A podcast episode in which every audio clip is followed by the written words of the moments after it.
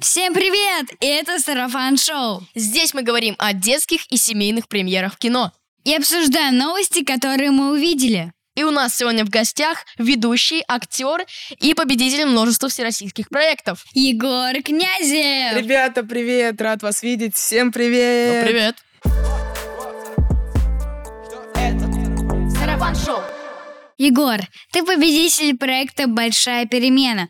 Что тебе дает участие в этом конкурсе? Вообще «Большая перемена» — это часть одного огромного сообщества, одного всероссийского движения, движения первых. Это как пионерство было в Советском Союзе, только сейчас это называется «Движение первых». Каждый из нас — частичка огромной страны. И теперь пришло время быть в движении. Движение первых. Мы объединились в движение, чтобы обеспечить России великое будущее, девиз движения первых. Вообще там собраны огромное количество различных конкурсов, то есть от э, конкурса на поездки по всей России до таких э, конкурсов грантовых, например, то есть гранты во всех областях можно получить. А «Большая перемена» как раз-таки это один из учредителей движения первых. Это конкурс для ребят э, различных направленностей, то есть мой любимый пример от журналистики до урбанистики и от сферы здоровья до сферы путешествий. То есть любой может найти себе вызов, который ему нравится, и проявить себя, показать себя. Конкурс делится на несколько треков, то есть пятый, седьмые, восьмые, десятые, СПО, то есть студенты колледжей.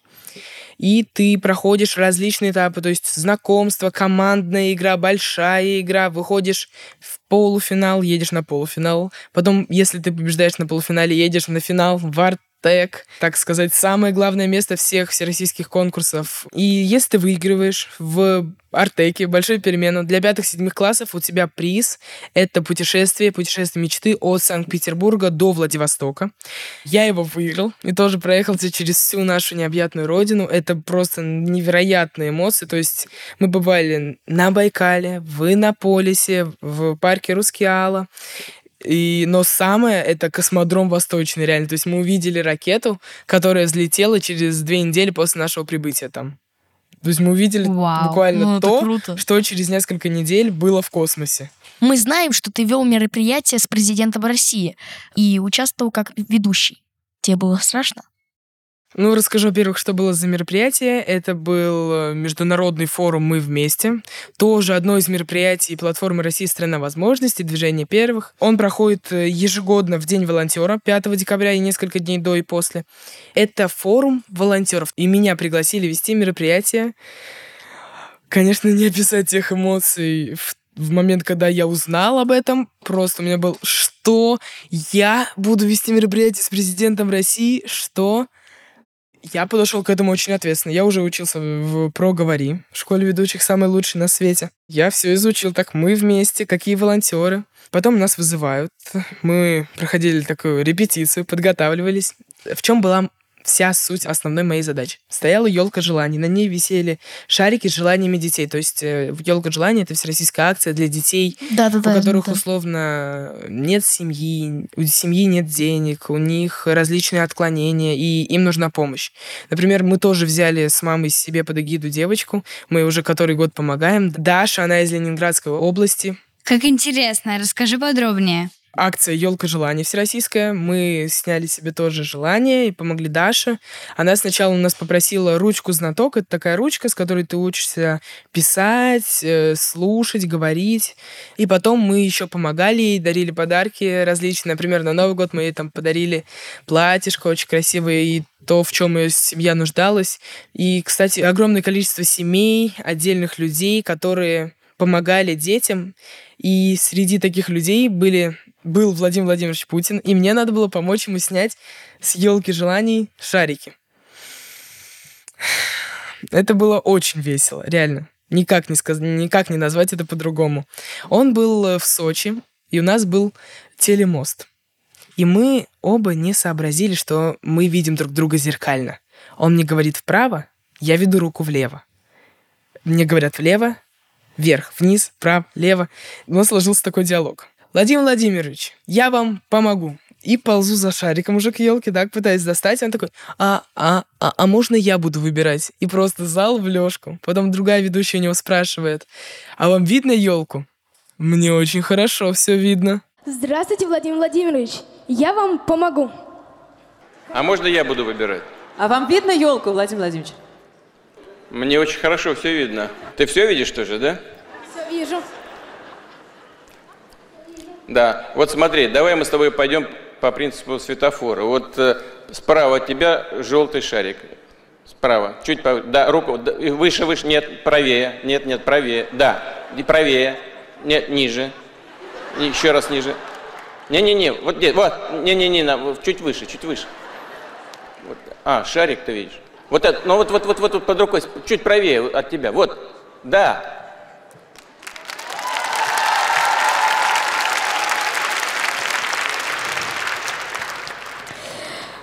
Итак, Марк Кобленев мечтает о гитаре. Московская область, 14 лет.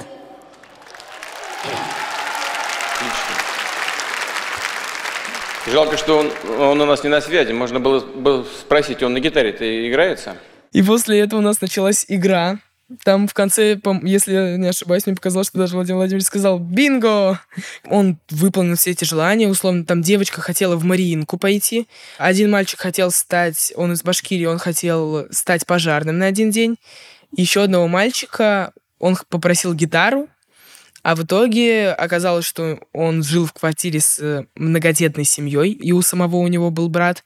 И они жили там в десятером в однокомнатной квартире. И плюсом ко всему Владимир Владимирович подарил его семье квартиру и квартиру тем, кто их приютил. Вот этой э, семье. Егор, ты снимался в сериале «От большой перемены». Что ты можешь рассказать о нем без особых спойлеров? Я могу сказать, что этот сериал про мальчика, который решил участвовать в большой перемене, Мгм. снять свой фильм. А можно сразу вопрос? Этим мальчиком был ты? Нет, я был не в главной роли. Ну ладно. во второстепенный, но это был мой первый опыт в большом кино, и поэтому я все равно ему благодарен. Он меня научил огромному количеству аспектов э, жизни актера, и я надеюсь, что в будущем у меня будет еще много таких опытов. Вот. И в самом сериале мальчик участвует в большой перемене, случаются различные события, э, он переносится в сказочный мир. Это фильм «Сказка», сериал «Сказка» э, про большую перемену. Все остальное вы увидите, когда выйдет наш сериал. Надеюсь, это будет, скорее всего, так как это сериал про большую перемену, он выйдет в преддверии пятого юбилейного сезона. Ну что ж, будем смотреть. Ты учишься в школе журналистики и в школе ведущих. Как ты туда попал? Ну, вообще, вся моя история началась с детства. Я был супер некоммуникабельным ребенком. То есть я, у меня был круг из пяти людей. То есть, словно я не мог провести время даже с родной бабушкой по линии мамы. Но сейчас это вообще не так. Сейчас у меня, наоборот, рот мой вообще очень сложно замолчать. Мне все говорят, что э, Егор ФМ, реально Егор радио. Вот, меня мама отдала в театральную студию, чтобы меня разговорили. Разговорили, блин, как это называется. Потом, после этой студии, я перешел в Театр Луны, начал учиться в студии «Маленькая луна», ныне называется театр, театр на Малой Ордынке. Пять лет там, честно, отслужил. Я играл в репертуарных спектаклях как маленькие эпизодические роли, так у меня была, и, например, роль Лешего, роль Букимона. Э, То есть постепенно я... Покемона? Букимона. Это такие монстры из мира виртуала. Спектакль называется «Анфиса виртуале». Вот после этого я ушел из театра, позанимался один год в театре Стаса Намина. Мы поставили Мэри Поппинс вокальную. После этого я решил удариться в сферу журналистики. Расскажи поподробнее. Когда-то я пришел в школу ведущих про «Говори», и тогда началась моя, можно это так назвать, наверное, карьера ведущего. Я уже несколько лет там учусь, веду различные мероприятия. После этого, после обучения там, и сейчас во время обучения я уже вел программы на федеральных телеканалах. Например, я вел все на матч на Матч ТВ, вел на России один классная тема, светился в новостях, и я очень благодарен э, школе ведущих за то, что научила меня говорить.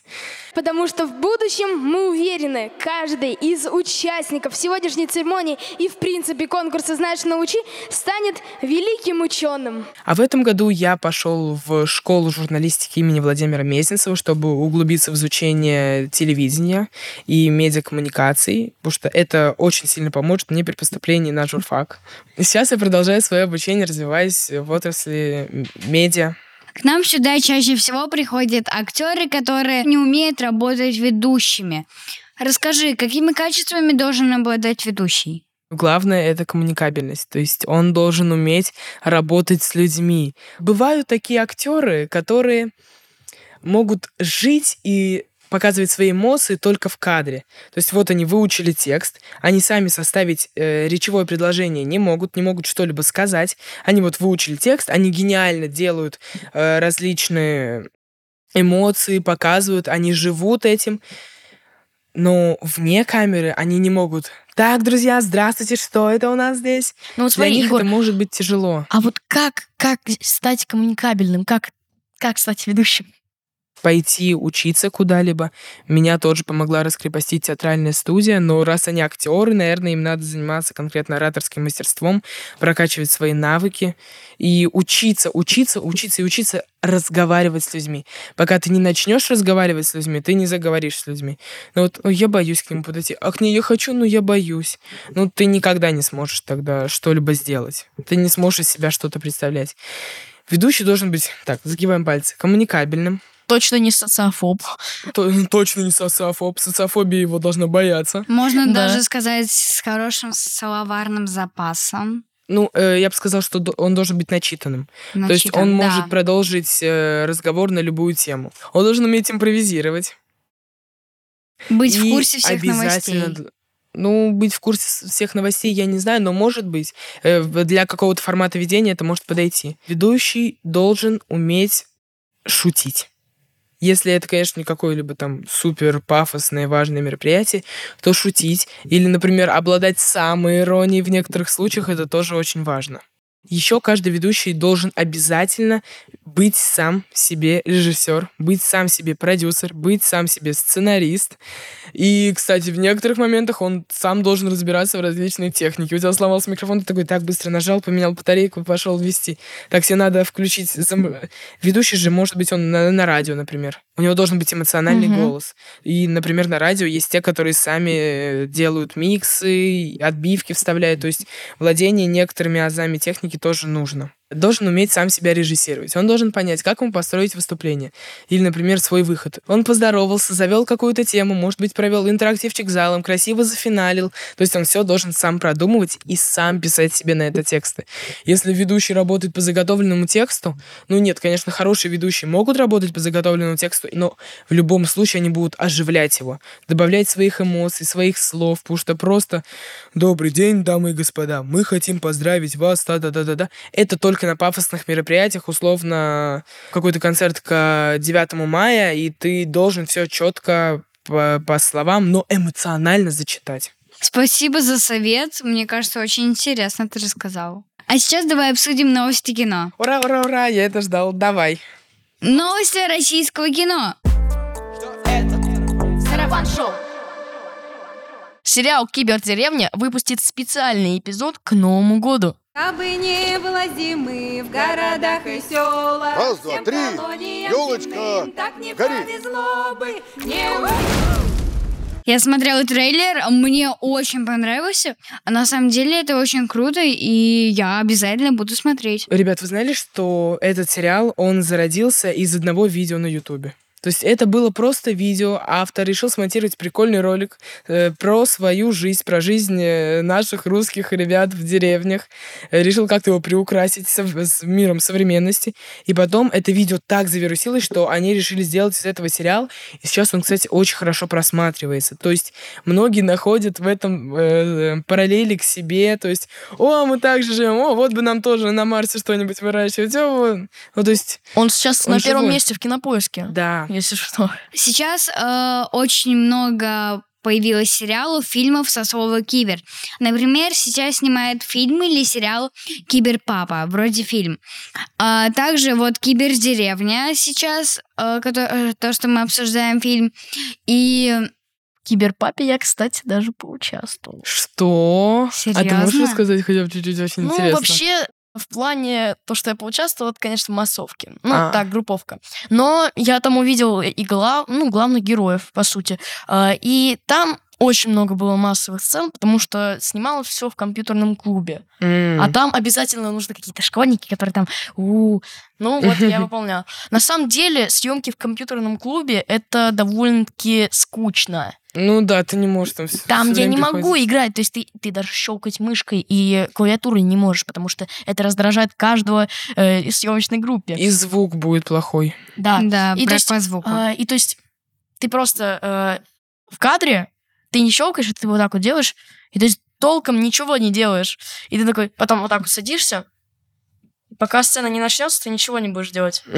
Встать, пойти, нет, потому что скоро начнется сцена. Понятно, да, нельзя. Вот. Ну, в общем, не самые отличные у меня эмоции связаны с этим проектом, но, во всяком случае, концепция неплохая. Как вы думаете, как снимали этот проект и где? Я когда смотрела, там была такая зона большая, ну, очищенное поле вокруг лес.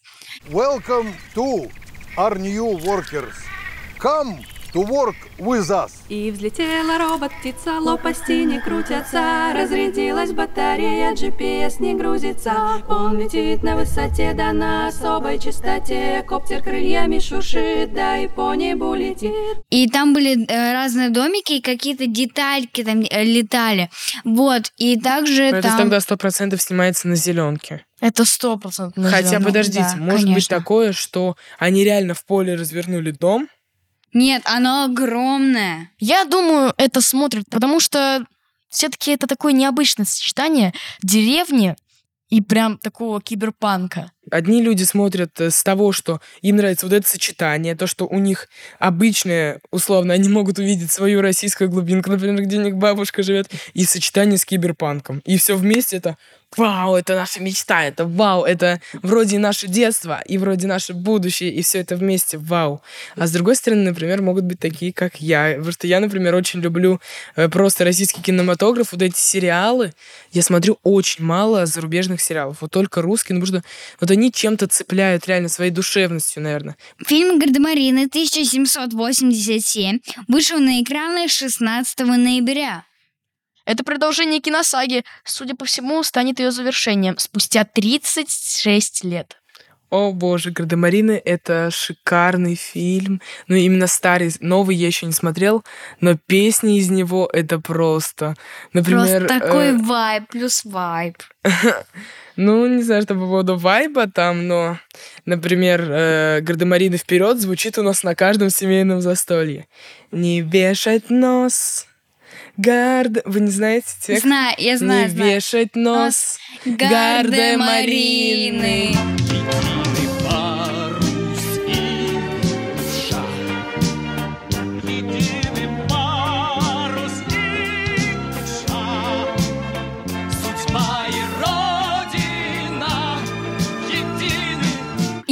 обязательно буду смотреть новые Гардемарины 1787. Э, И хочу сказать, что старый Гардемарины, он из молодости наших мам, ну, мам, родителей. Я вообще знаю то, что Светлана Дружинина, это режиссер, обожает просто снимать на такую историческую тему. Освещать историю — это крайне Да, важно. И еще, я заметила, когда посмотрела трейлер, Русские! Русские своих не бросают. это до сих пор сохранило ту самую... Я когда посмотрел, даже не сначала понял, что это новый фильм. Реально? То есть там до сих пор вот эти все декорации, Нет, вот нет, ну не в этом дело. То есть То- это тот снято са- как тот советское, старое советское кино. Что? Реально? Ну, нет, не в плане серо-белое, а вот этот весь такой, не знаю, как- Вайб. ну, можно даже сказать вайб. Но я посмотрел и почувствовал советское кино. То есть сейчас такого нет. Но Ура. Ну, То есть, то есть та атмосфера, та атмосфера сохранилась, и мне это очень зашло. Кстати, и в первой и второй части снимались Дмитрий Харатьян и Александр Демогаров. И они снимались в двух частях, и И так когда можно вы- посмотреть когда- их как раз-таки рост из первой части, где они Да. супер молоденькие, а сейчас, когда они уже такие статные мужчины. Кстати, я тоже смотрела трейлер новой Гардемарины. Мне очень понравился трейлер, прям такой душевный, романтический. Говорят, там были грандиозные декорации. И, кстати, действие происходит в Крыму. Там, где мой любимый Артек. Рубрика «А что в мире?» Сарафан Шоу. США снимут фильм про Илона Маска. Сценарий написал Уолтер Айзексон. Именно он написал сценарий для фильма про Стива Джобса. А я сразу хочу сказать, у меня вопрос, там будет сниматься сам Илон Маск? Конечно. Вообще Да. Илон Маск это он актер. Он уже снимался, например, в Железном человеке 2. Вы видели его там? Мистер Маск. Здравствуйте. Пеппер, поздравляю с. Большое спасибо. Спасибо. Илон, как ты? Привет. Твой Мерлин прекрасный движок. О, Да. спасибо. Как ты смотришь на электроджет? Серьезно? Да. Мы сделаем его. Да. Тони Старк это главный герой, он железный человек же. Он такой подходит к Илону Маску. О, привет, Илон. А, какие ты там акции купишь? Или что такое? Ну, так, Прикольно, Ну, он прикольно. такой Не, прикольно второстепенный. сделали. Да, согласен. Но у него уже есть 9 фильмов. И, видимо, это будет десятый. Надеюсь, что он будет в главной роли. Ну, с- ну, ну, ну, там, Конечно, конечно, был. по возрастам, там маленький, Ну, кстати, я уже видел... То есть есть кино про Илона Маска уже. Уже есть? Но оно документальное. То есть там... Ну смотри, документалок про Илона Маска сто процентов уже много. Все-таки Да, он уже конечно. такой человек. э, Но документалка называется «Илон Маск. Настоящий железный человек». То есть такой подкол. От искусственного интеллекта до революции в автомобилестроении и City. Ну правда, сколько человек могут сказать «У меня есть своя космическая компания»? Немногие. В Железном человеке, там, э, то есть Тони Старк, он такой, о, привет, Илон. А там э, должно быть, наверное, наоборот, то есть Илон это реальный железный человек. Хм, на- надо об этом задуматься все-таки. Ну нет, это документалка, так что скоро снимут и биографический фильм. Как вы относитесь к таким кино? То есть важно оно вообще? Слушайте, вот я реально хочу сказать, такое кино — это самое интересное. Я ну, на 50% люблю документалки. Для меня, когда просто идет голос диктора, это, конечно, не самое интересное, что может быть. Но мне интересно, если это захватывающе, если там много есть картинок, которые можно Мгм. взять. Я все время смотрю документалки, если мне надо сделать какой-то проект. Я обязательно, обязательно буду смотреть, даже буду пересматривать несколько раз. Эмиля, а почему? То есть ты прям фанатка Илона Маска или что? Ну нет, просто мне Илон очень... Маск, Илон Маск. Мне просто очень нравится его история, ну, что с ним произошло, как он строил вот эти все ракеты, как он летел на Марс. Как человек мог из обычного школьника, который все, его все булили в школе, Да. то есть его, ну, там, кидали с лестницы, один раз нос сломал, превратился в вот такого миллиардера, который сейчас на первых строчках, там, Forbes, вот это... Понимаете, вот Мечта, такая... желание и стремление. Все, это, это просто формула твоего успеха. Мечта, ты сначала замечтал, у тебя появилось жесткое желание, и твое стремление, ты стремишься к этому, и все. Как вы думаете, вот, почему не у всех получается стать миллиардерами? Потому что все, я хочу стать миллионером, но, наверное, я с понедельника начну придумывать свой бизнес-план. Я предполагаю, что у него это было так. Я хочу, мне надо, я прямо сейчас иду, встаю и чертю чертежи. А мне кажется, для Илона Маска нет ни вчера, ни завтра, есть только сегодня. То есть Сейчас и всегда. Мне кажется, он очень долго к этому стремился. Он же три раза строил вот эту ракету.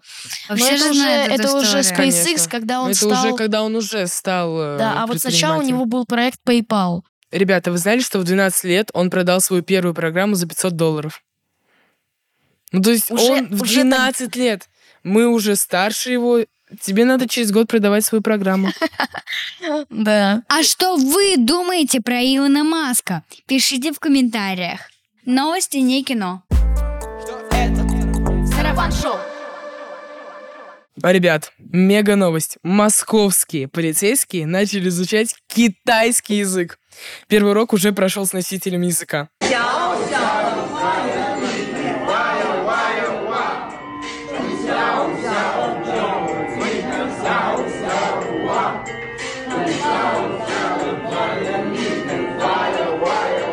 Это, конечно, очень сильное заявление. Я, как человек, изучающий китайский уже много лет, знаю, что с ними будет впереди. Желаю им удачи.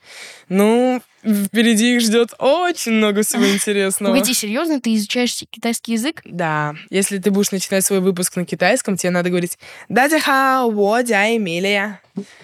Всем привет, меня зовут Эмилия. Джеши во де сарафан шоу. Это мое сарафан шоу. Круто.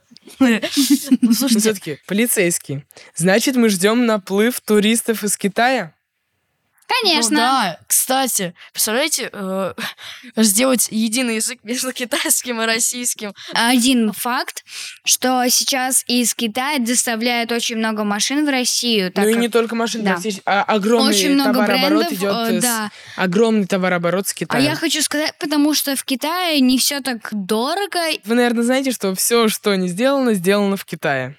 И даже Конечно. 15 айфоны самые дешевые Китае. То есть в Америке они там на третьем или на четвертом месте по себе, ну, не по себестоимости, а в принципе по стоимости. Вот То китайцы и тут в Китае преуспели. Купить iPhone американский дешевле, чем в Америке. Егор, а мне интересно, а почему ты начал изучать китайский? Я шел, увидел на подъезде рекламу набор в группу китайского дети от 4 лет. Это было прямо напротив моего подъезда. Школа, обучение там готовили к ОГЭ и ЕГЭ, и плюс учили китайскому. Я начал туда ходить, изучал самые банальные слова. Потом чуть-чуть забросил китайский, начал заниматься с первым репетитором. Потом репетитор не смог со мной заниматься из-за своей загруженности. И я перешел к своему учителю. Сейчас меня учит китаянка Юань-Юань. Юань-Юань, вам большой привет. И мы сейчас изучаем китайский упорно. Я уже сдаю международные уровни. Сейчас буду сдавать второй. Я был в Китае. Когда ты был в Китае, и что, что, зачем ты туда ехал? Ну, я ехал просто попутешествовать, Куда ты ходила? Расскажи какие-то Ну, а, я обстоятельства. был- В каком ты городе Я был? был в Пекине, в столице. О. Потому что, на самом деле, простому приезжему в Китай, если он не знает о Китае что-либо, там не выжить. Ну, вот я честно говорю. То есть даже ты ничего не сможешь сделать. Условно, без их единой пл- платежной системы, там Alipay, WeChat, ты не сможешь ни связаться ни с кем, без симки местной, без электронной симки. Э, У тебя не получится ничего, абсолютно. То есть, чтобы вы понимали, надо на все достопримечательности за две недели заранее бронировать свой приход. А, ну... А то есть, если ты придешь, мне билет, пожалуйста, в запретный город.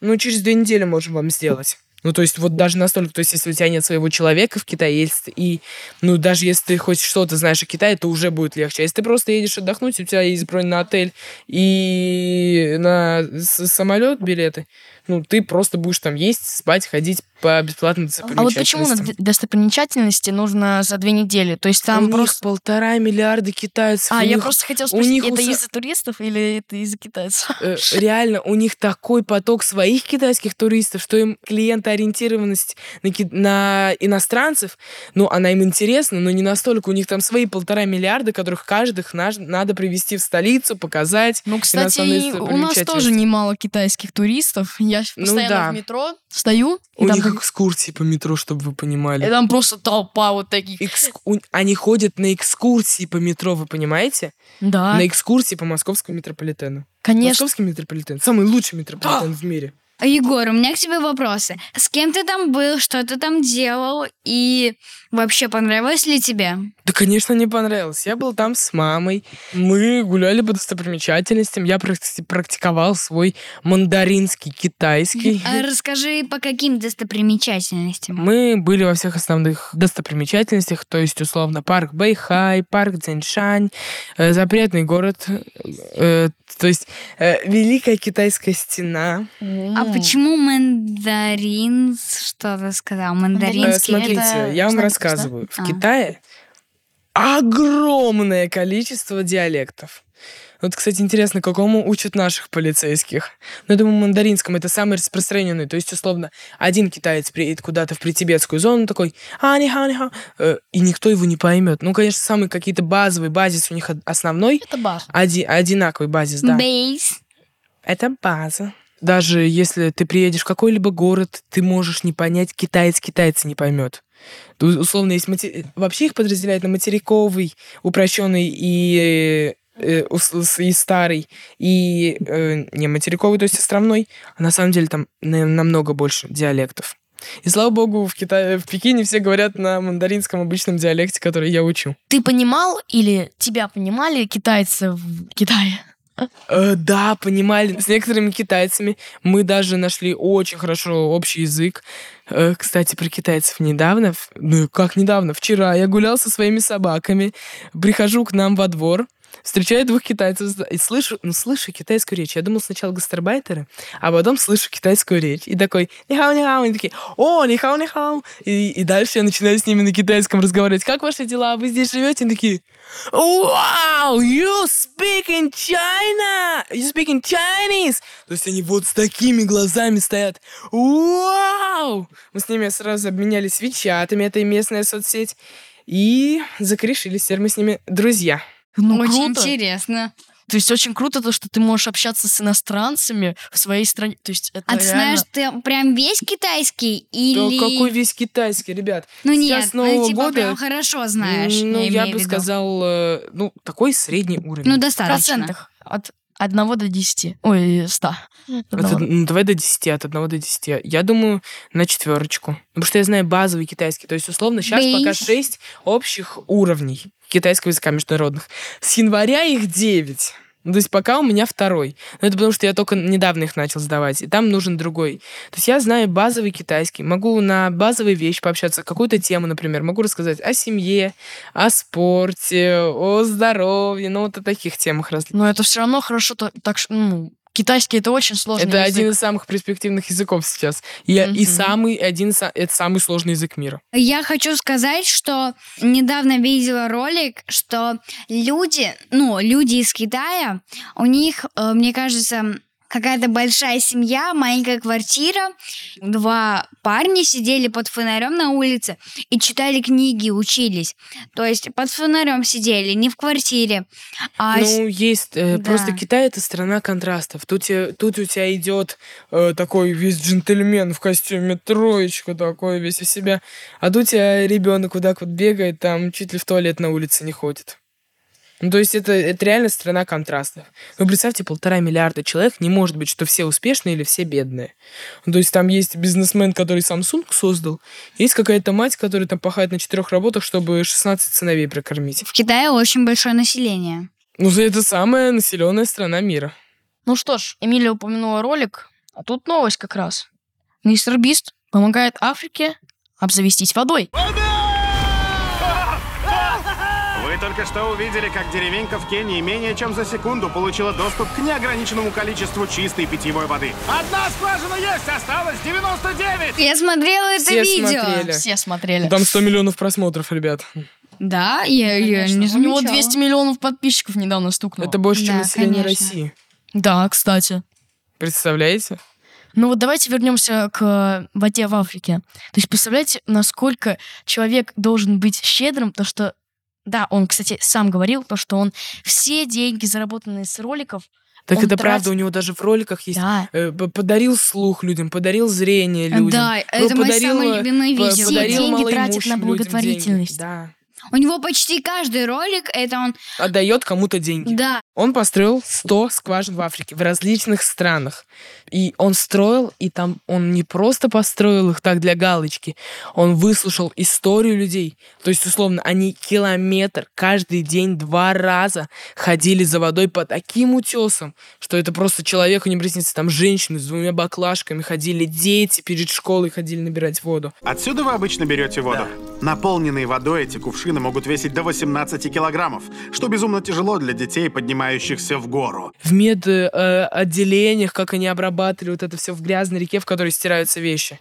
Ну, то есть, ну, мне кажется, он настоящий, Герой. настоящий человек, волонтер и герой. и герой. А, Волонтер года ему. а, Кстати, про деньги, которые он тратит в ролике. То есть, смотрите, у него выходит ролик даже, например, про м, вот этот дом. И он в следующем ролике тратит те деньги, которые Которые он заработал, заработал с с этого. монетизации этого И ролика. тратит уже на благотворительность. У него же ролики чередуются. Какой-то развлекательный, благотворительность, Да. развлекательный, благотворительность, развлекательный, То есть он благотворительность. э, зарабатывает деньги с вот этих роликов И и, сразу их тратит на благотворительность. То есть он реальный щедрый человек. То есть не те, которые пафосные, э, точнее, э, эти... Пафосно вот так ходит. Это мои доллары, это мои Да, баксы. э, и еще э, бывают те, которые просто постанову делают, такие, «Э, на, держи. А потом такой, Это, я «А, дарю тебе машину, да, я подарил бабушке машину, все, прямой эфир выкладываю. А давай ключи сюда быстро. Да, ну вот такие люди, разряда, да. лицемеры, вот, э, просто бесит. А, но вот мистер Бист настоящий пример для подражания. На сегодня все. Следите за нами во всех социальных сетях. Ну а если вы захотите узнать больше новостей из мира кино, то заходите на наш телеграм-канал. А с вами были Эмилия Глушкова, Митя Жиров и Егор Князев. Всем спасибо. Пока-пока. Пока!